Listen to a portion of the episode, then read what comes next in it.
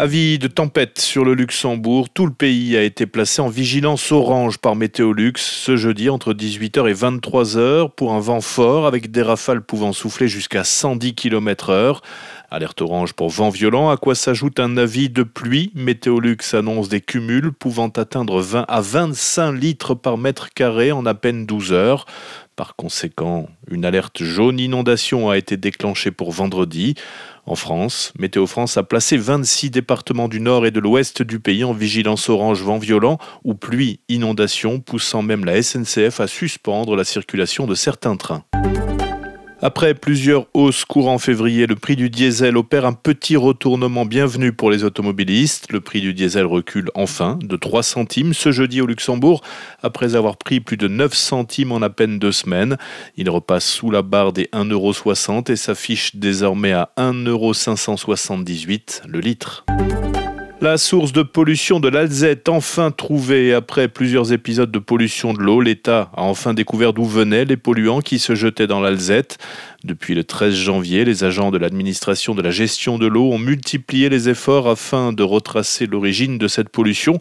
Des opérations rendues plus complexes par la canalisation sous terre d'une partie du cours d'eau.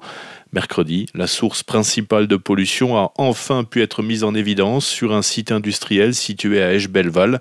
Un séparateur d'huile d'un atelier mécanique était défectueux.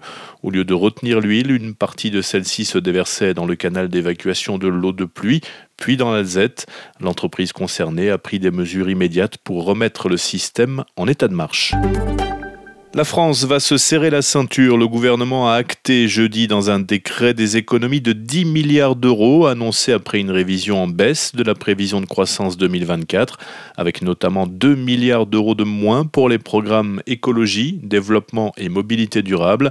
Le texte, paru au journal officiel, est signé par le Premier ministre Gabriel Attal, annule au total 10 milliards d'euros de dépenses budgétées dans 29 domaines, allant de l'écologie à l'enseignement supérieur en passant par la justice la défense, la cohésion des territoires et l'aide publique au développement.